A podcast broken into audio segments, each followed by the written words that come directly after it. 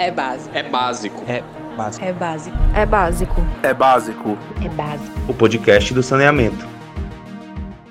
E aí, pessoal, eu sou o Léo Costa e você está no É Básico. Toda semana a gente está por aqui para debater, trazer informações e conhecer mais sobre um tema que há muito tempo já deveria estar no nosso dia a dia.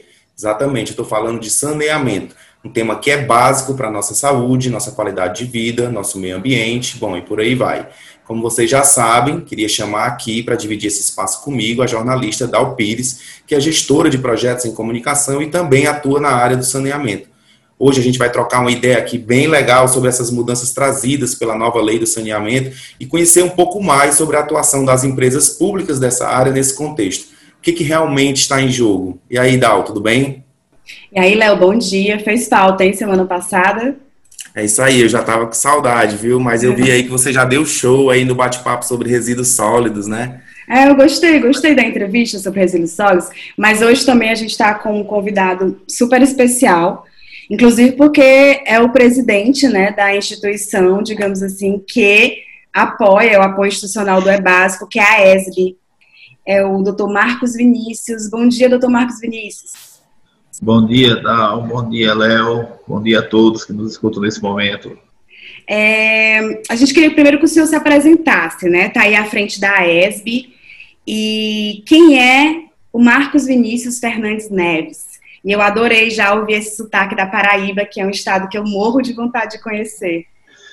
É, primeiramente, eu, eu, essa pergunta é muito interessante, né? Pra, quem é Marcos Vinícius? Marcos Vinícius primeiro se coloca como é um paraibano de 45 anos, né, com formação nascido na capital, mas como quase todos os nordestinos com suas origens nas cidades do interior da Paraíba, minha origem é na cidade de Caiçara, um município perto de 10 mil habitantes, no Curimataú paraibano, como nós costumamos chamar aqui. É, tenho, nasci e me criei dentro da Paraíba, tenho formação em engenharia civil, é, e também na área de direito pela Universidade Federal da Paraíba. Tenho muito orgulho de ter sido formado numa universidade pública, numa universidade que me deu todas as condições de dialogar com qualquer profissional do mundo. Então é, é bom que a gente comece a quebrar e desmistificar de que muitas vezes as coisas públicas são boas. A Paraíba figura hoje, a Universidade Federal da Paraíba, entre uma das 50 melhores do país. Então é bom que a gente repita isso sempre. Eu tenho orgulho de ser formado é, nessa instituição, que para mim dá um orgulho muito grande e me deu a oportunidade, assim como dá a vários paraibanos.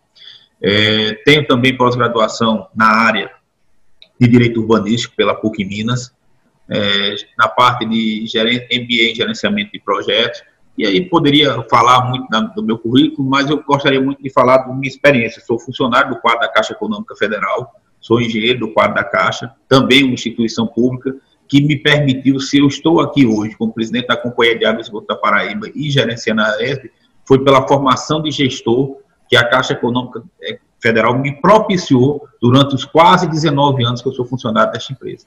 Então, estou cedido hoje ao governo do Estado, cumprindo uma missão. Né, eu acho que a gente tem, é, quando a gente vai para determinados pontos, a gente entende que tem uma missão. E uma missão é, muito interessante, né? Eu entrei na Caixa em 2002, estou aí, como eu falei, no, terminei meu 18º ano, entrei agora a partir do mês de agosto no 19º ano, mas é interessante quando a gente percebe, e aí eu tive a oportunidade de trabalhar cinco anos no Maranhão, cinco anos também no Rio Grande do Norte como gerente, trabalhei um tempo, inclusive tive em Fortaleza, é, passei dois anos como gerente da Giduda aí, é interessante, conversando com os colegas, e a gente vai aprendendo as dimensões que o Brasil tem. E, ao mesmo tempo, você vê o desafio que nós temos também, e eu acho que isso foi o que me motivou a vir para a presidência da companhia. Em 15 e 16, eu tive uma experiência muito grande, voltei para ser superintendente da Caixa em 17 e 18, e ao assumir o governo, agora no, no, o atual governador João Azevedo me chamou para essa grande missão, que é tornar o Estado, ou dotar o Estado daquilo que é imprescindível para a vida humana, a segurança hídrica para os 223 municípios do Estado. Então, é isso que me motiva e que me faz hoje estar aqui cumprindo essa missão dentro dessa empresa pública. Legal. É, Marcos, é, dentro aí do contexto da sua atuação aí junto com a na ESB, né? Assim, em junho desse ano, o Senado aí aprovou a, a nova lei do saneamento, né? Depois de bastante tempo de discussão, de debate, e quando esse texto seguiu né, para sanção presidencial e retornou aí com alguns vetos, né, que já estavam, inclusive, antes, é, pontos que já estavam acordados. É, queria saber de você, assim, do ponto de vista é, institucional mesmo, é, o que está em jogo nesse momento? Explica aí para gente. É interessante, é, Léo e Dal, é bom que todos estamos escutando e entendam. É, nós vivemos uma democracia. Uma democracia, ela é feita de opiniões, visões, dicotomias, e esse, e esse ambiente é, de discussão é extremamente importante, porque é com essa discussão, com essas divergências, que nós vamos encontrando aquele meio termo ou aquela situação que é possível para podermos avançar. Né? Se todos nós radicalizássemos em todos os nossos olhares, nossas visões, nós não teríamos uma visão para o país, eu teria uma visão pessoal. Então, você trabalhar com um pouco mais de 500 deputados, né, com 81 senadores, não é uma situação que você vai impor de diversas correntes, com diversas visões, com diversas naturezas, com diversas representatividades ali constantes. Então, durante todo esse processo, o que nós procuramos sempre não é simplesmente fazer uma questão de uma defesa é, única e exclusivamente de uma questão corporativa. Nós estamos querendo que, e sempre debatemos uma visão de poder ter uma atuação complexa da complexidade que nós temos no país. Eu digo porque eu, eu administro uma empresa que eu tenho pelo menos quatro ou cinco situações de abastecimento num estado pequeno, com pouco mais de 58 milhões de quilômetros quadrados. Imagine você trabalhar é, em outras situações que nós temos aí gigantescas, um estado, por exemplo, como o Amazonas, como a Bahia, como o próprio estado de São Paulo, onde você tem, né, eu diria que talvez o mais representativo de todos seja o estado de Minas, que tem as vertentes, eu acho que passa por quase todos os, uma boa parte dos biomas, e tem biomas específicos. Você tem, por exemplo, o norte de Minas, que se assemelha muito à nossa região semiárida, até inclui, está incluído dentro da área de abrangência do semiárido nordestino. Então, você tem uma complexidade gigantesca. Então, como você resolver apenas com um, um, tipo de remédio? E que era aquilo que o Marco, naquele momento, as medidas provisórias colocava, ou seja, extingue-se tudo que é público e se deixa para o privado. Ora, ninguém consegue colocar, seja público ou privado, se não tiver diretriz. Eu aprendi em gestão que planejamento, mais do que dar um norte, ela diz o que é que você quer. Então, qual é a direta, qual é o, o, o, hoje a política pública de saneamento do governo? Essa é a primeira pergunta. Não adianta ter simplesmente ah, vamos entregar ao privado sem ter uma política pública que estabeleça diretrizes, regras e comandos. E aonde eu vou entrar, porque isso não, não, não funciona dessa forma.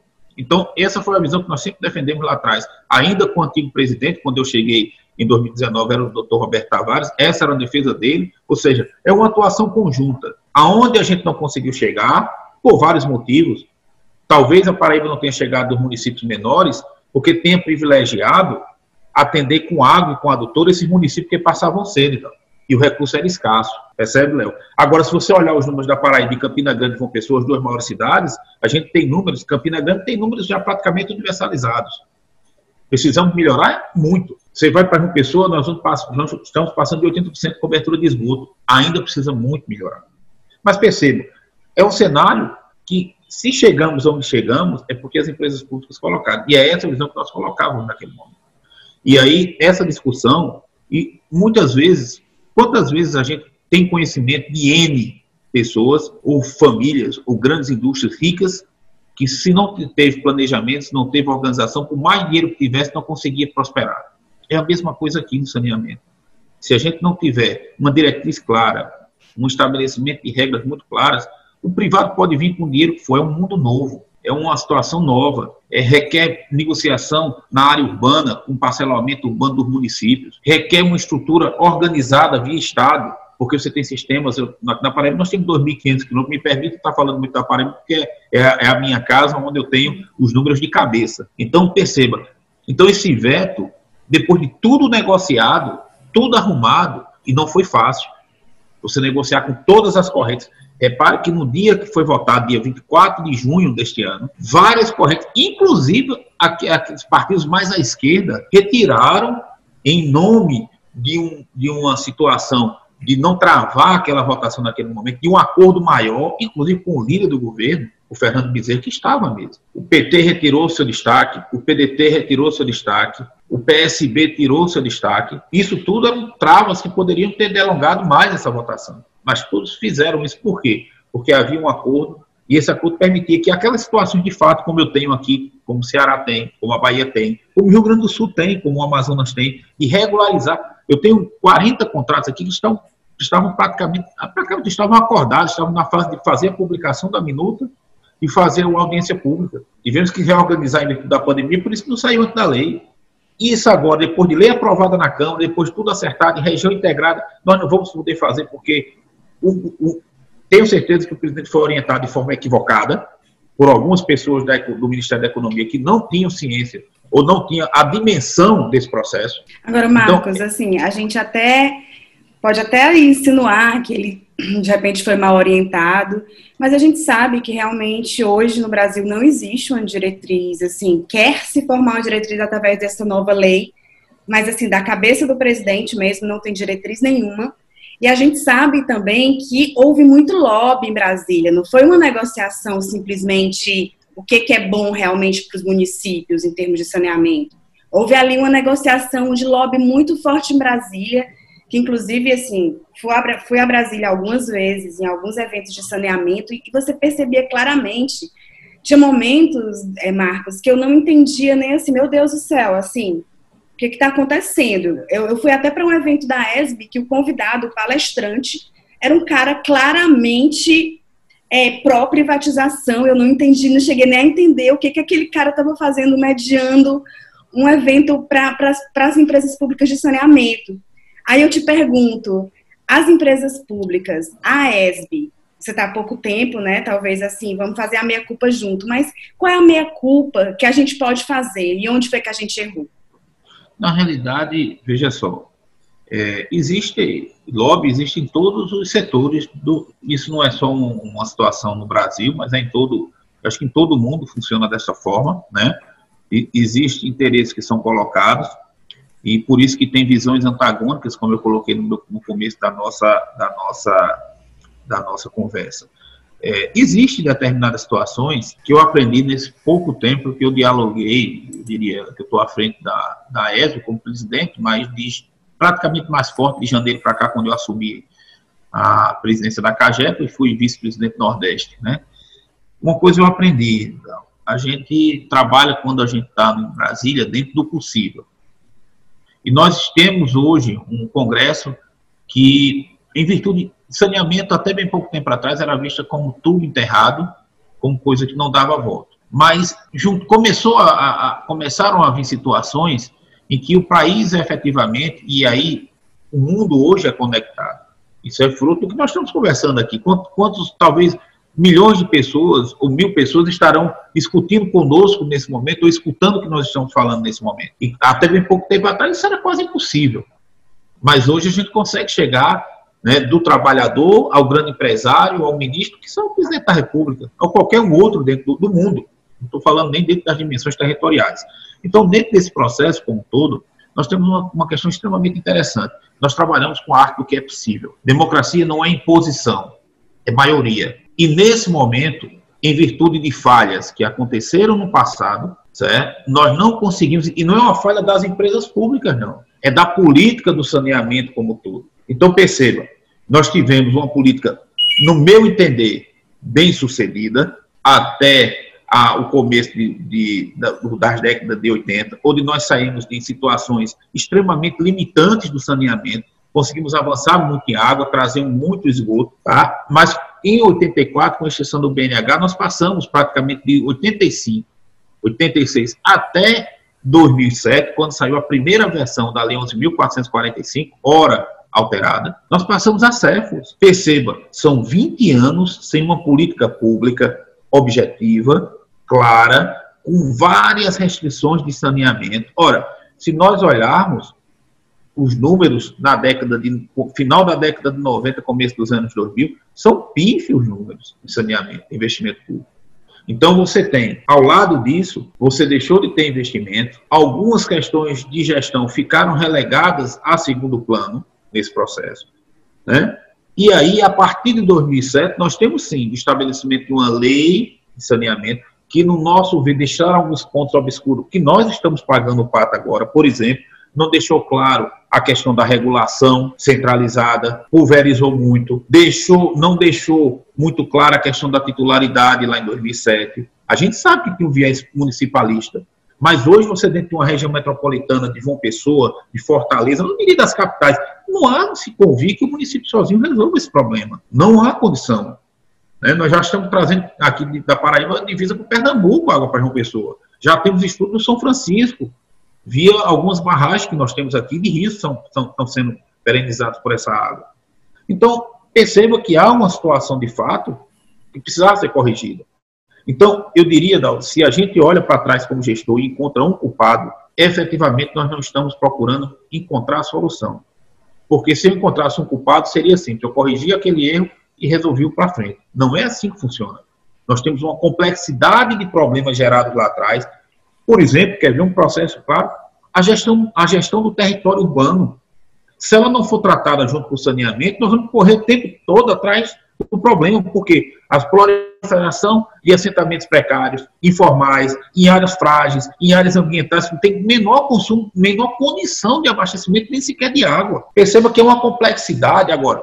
Defendemos sim na EV. E outra coisa, eu digo muito que a gente tem que entender que o, a, a, as empresas públicas, eu faço isso com a minha hoje, a gente já discutiu na minha volta, diretoria de novos negócios e inovação, nós não temos que ter medo de discutir com o privado. Nós temos que, inclusive, nos associar em muitos pontos a ele. Agora, essa mentalidade de que a forma como estava vai continuar, ela não existe mais. Então, o saneamento hoje, seja pelas empresas, seja outro, ela muda o patamar. E eu tenho aprendido também, não tenho, tenho aprendido com outras. Semana passada estive na Compesa, aprendendo e discutindo questões de meio ambiente. Tivemos várias discussões com os colegas da Embasa para discutir a questão das micro-regiões de saneamento. Tivemos discutindo com o Paraná, estamos discutindo a questão, por exemplo, de energia, de eficiência energética. Discutimos com o Rio Grande do Norte também uma, uma experiência, e é a parte de leitura remota, de, de, de telemetria com o Rio, com,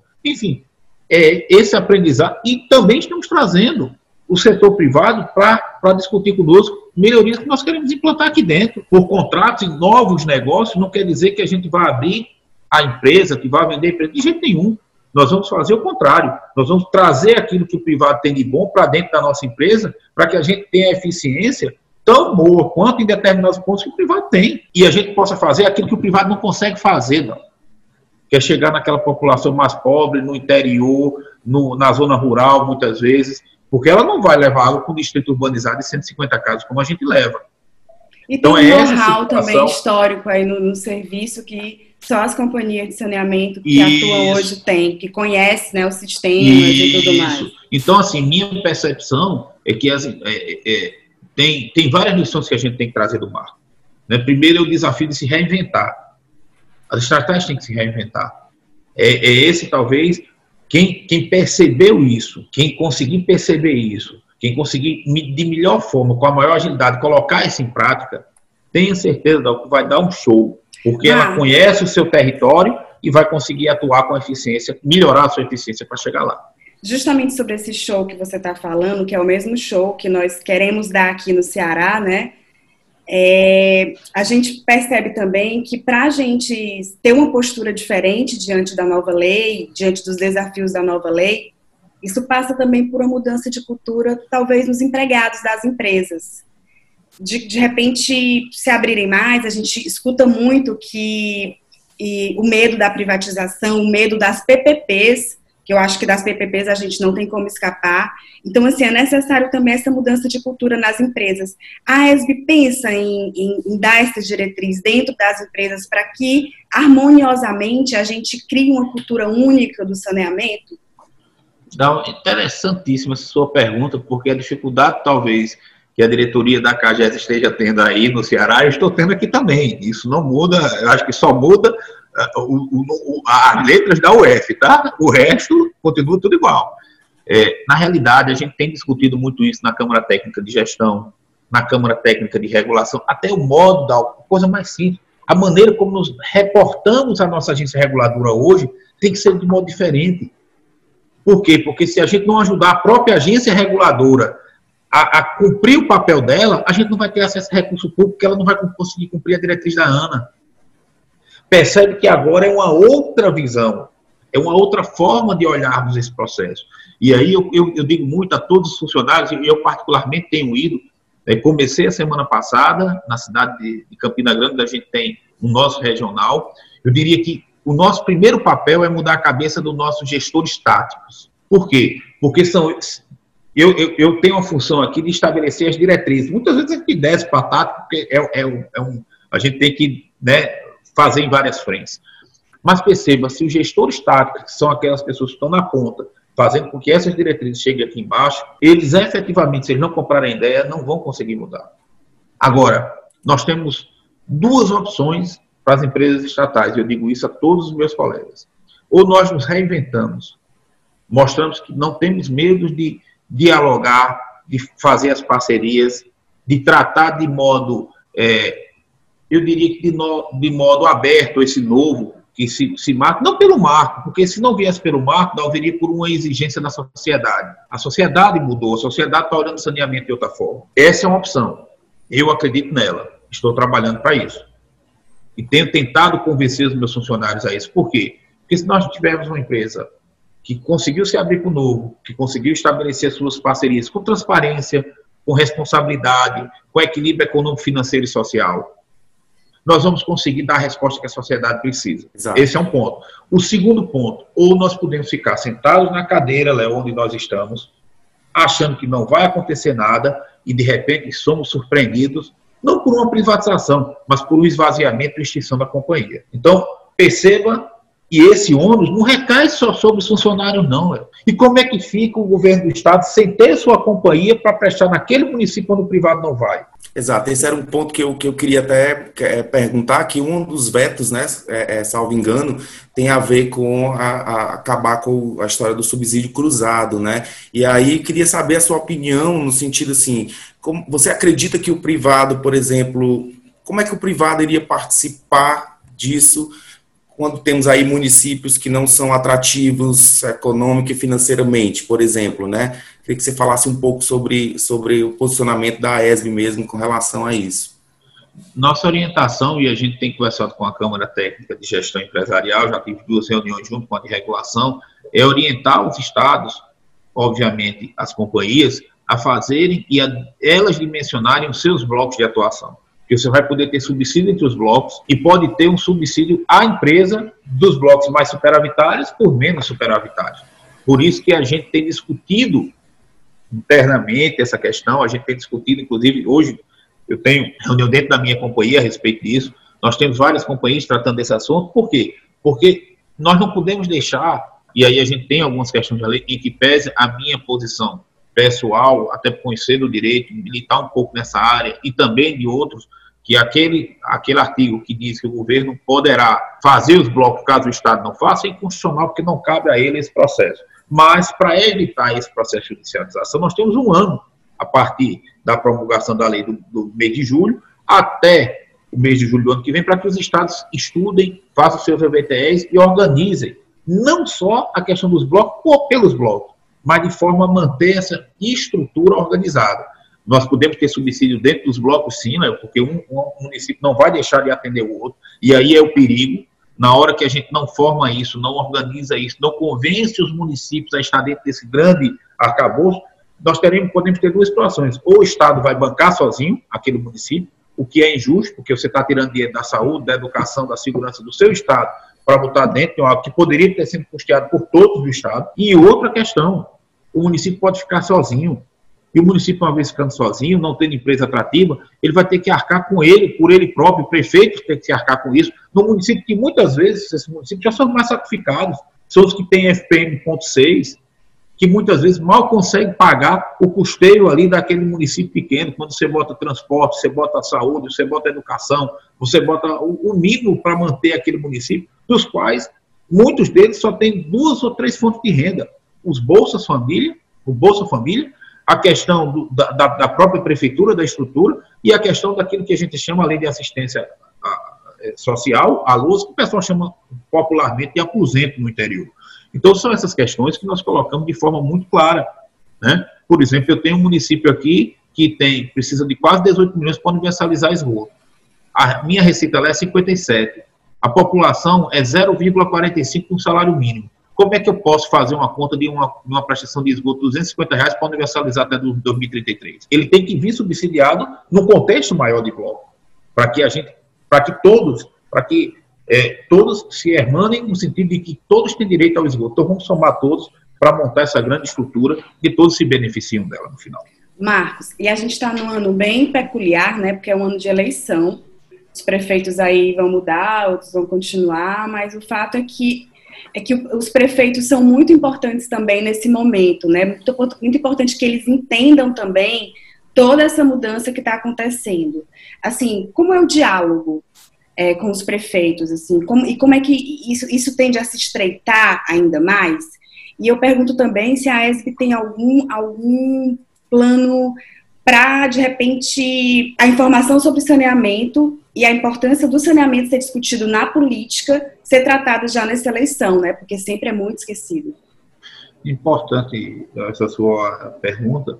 A gente tem dialogado com todos os prefeitos, tem conversado, é, eu diria que tem presidente de companhia que tem acesso direto a vários prefeitos do seu estado, até porque uh, o estreitamento, por ser uma condição de, de vida, o abastecimento humano, né, principalmente, existe um estreitamento muito grande dessa conversa.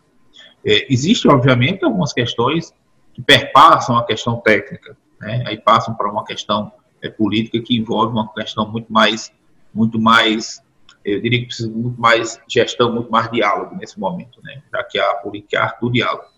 Então, nós temos duas questões básicas. Eu acho que, nesse momento, a, a política de, de, saneamento ela tem que vir na pauta de qualquer gestor se pretenda ser prefeito de qualquer município, de qualquer tamanho desse país, por dois motivos básicos. Primeiro, é, ela é uma política essencial de atrativos para a questão de segurança pública, da questão de segurança de saúde. Por quê? Porque aonde você consegue abrir ruas, colocar saneamento, colocar iluminação pública, você garante mais saúde, você garante é, qualidade de vida, você garante sustentabilidade. E perceba, muitos municípios dependem de turismo, que depende de rio, que depende do tratamento de esgoto para aquele rio não ficar poluído. Muitas daquelas cidades dependem de parques industriais. Ninguém vem investir dentro de uma cidade onde efetivamente você não tem condições de abastecimento. Então, nós temos vários, vários exemplos, eu poderia citar aqui, de fábricas que se instalaram do Cariri Paraibano depois da chegada da água do São Francisco. Por quê? Porque agora eles têm segurança hídrica. De outros que necessitam, como o Vale do Itaporanga, o Vale do Piancó, onde está a cidade de Itaporanga, Piancó, onde nós temos uma, um, parque têxtil que envolve é, toalhas, que envolve pano de pratos e outros desse, dessa natureza, certo? que precisam efetivamente de água. Por isso, da luta para a chegada do terceiro eixo da água de São Francisco. Quem é que vem, Léo, e Dalvi aí já, já percebi que você quer vir a João Pessoa, cita-se convidada para conhecer nossas praias.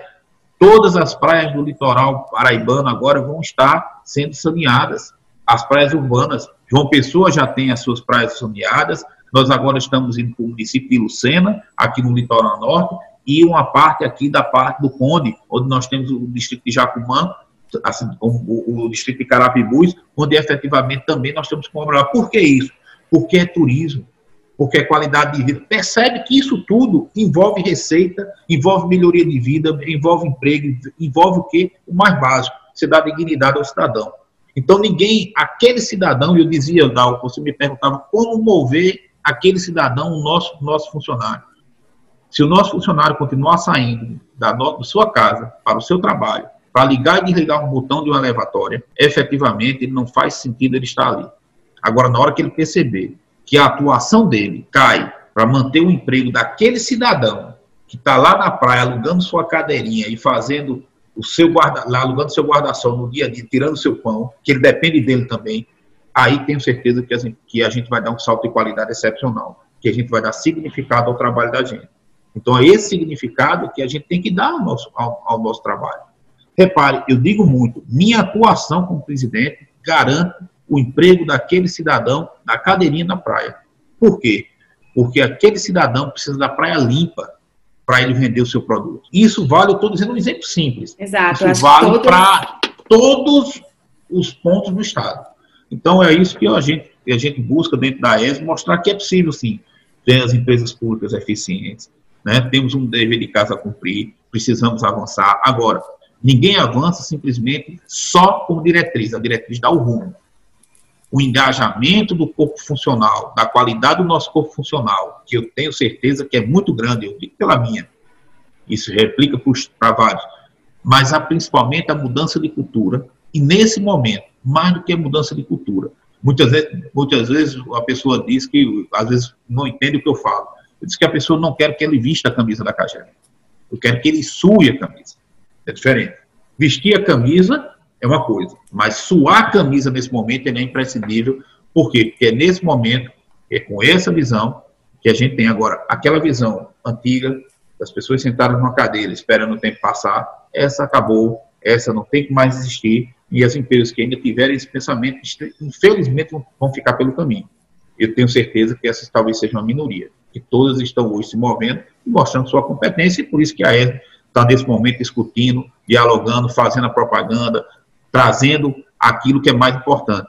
Né? Nesse momento, para a gente, é a derrubada dos vetos, para que a gente possa estabelecer os diálogos, e eu não, não me furto, assim como vários presidentes, de fazer diálogo com empresa privada, em diversos fóruns, trazer alternativas, novas visões, para que a gente, com conhecimento, com conhecimento, a gente só muda se a gente tiver duas coisas: conhecimento novo e a vontade de mudar. Minha obrigação é dar o conhecimento novo. Vontade é individual de cada um, mas tem motivações externas e externas que nós temos que deixar claro para que os, cada funcionário, cada diretor, cada colaborador da nossa empresa tenha a sua tomada de decisão. Eu fiz a minha e estou sensibilizando todos para que tenham a melhor, que é buscar a universalização por meio de empresa pública, sim, mas eficiente, com mudança e se associando ao privado sempre, para que a gente traga aonde nós não conseguimos chegar, trazer a parceria junto com o setor privado. A gente está aqui na energia, viu? A gente está com, com, essa energia aí que, que o senhor falou. Isso aí, com certeza. É, bom, pessoal, a gente está aqui encaminhando para os minutos finais, né? É, queria agradecer aí a participação do Marcos. Acho que é importante a gente abrir esse diálogo, né? Ouvir o que é que é, as entidades, as associações têm também a dizer, né? É, e o Marcos aí fala tanto pela Paraíba, né? E falando também como presidente da, da ESB. Marcos, muito obrigado pela sua participação aqui no É Básico, viu? Presidente, é, eu também queria agradecer, né? Agradecer aí por intermédio da Cristina e da comunicação a, a ESB ter topado apoiar o nosso podcast institucionalmente é muito importante. É muito importante não porque simplesmente por ter a ESB ali, mas é muito importante para mostrar que existe um pensamento, que a gente está afim mesmo de dialogar. A gente está trazendo também aqui no É Básico os privados para conversar também, porque eu acho que a gente precisa conversar muito, esgotar a conversa. É, como eu falei, primeiro agradecer você, Dal, agradecer a você, Léo, pela condução, parabenizá-los também por esse, essa condução tão fluida, nos deixa muito à vontade para conversar e dialogar com todos os, os que vão nos escutar, os que estão nos escutando. E importante também dizer que esse papel da ESB é exatamente trazer essa discussão. Nós estamos discutindo regulação com a ANA, estamos discutindo avanços na parte de, de, de tratamento, estamos discutindo as questões jurídicas, mas principalmente as questões que envolvem o diálogo e trazer para o conhecimento de todos que existe um novo momento e que esse novo momento traz um desconforto, mas que esse desconforto, se nós soubermos conduzi-lo para o grande objetivo, que é a universalização do saneamento, as empresas efetivamente melhorando sua eficiência, trazendo esse, esse novo olhar sobre o processo como todo, eu tenho certeza que nós vamos sair muito mais fortes por esse caminho. Eu tenho plena convicção de que nós vamos sair daqui, desse momento, mostrando que, olha, sofremos lá atrás, mas efetivamente hoje nós somos um outro, uma outra empresa, nós temos um outro nível de saneamento no país, e eu tenho certeza também, Léo e Dal, é só essa fala final, que o saneamento não vai ser universalizado se não tiver as empresas públicas. Então, agradeço a todos, queria mais uma vez parabenizar pela condição, pela condução, e dizer que estou aberta, quando tiver outra oportunidade, estar aqui com vocês conversando um pouco sobre esse e outros temas que tiverem à disposição. Com certeza.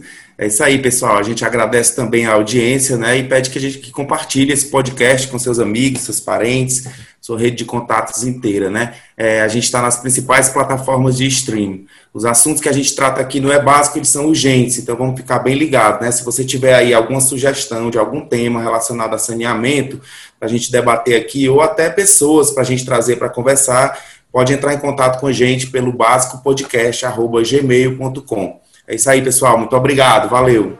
Valeu. Este podcast tem o apoio institucional da Associação Brasileira das Empresas Estaduais de Saneamento, AESP.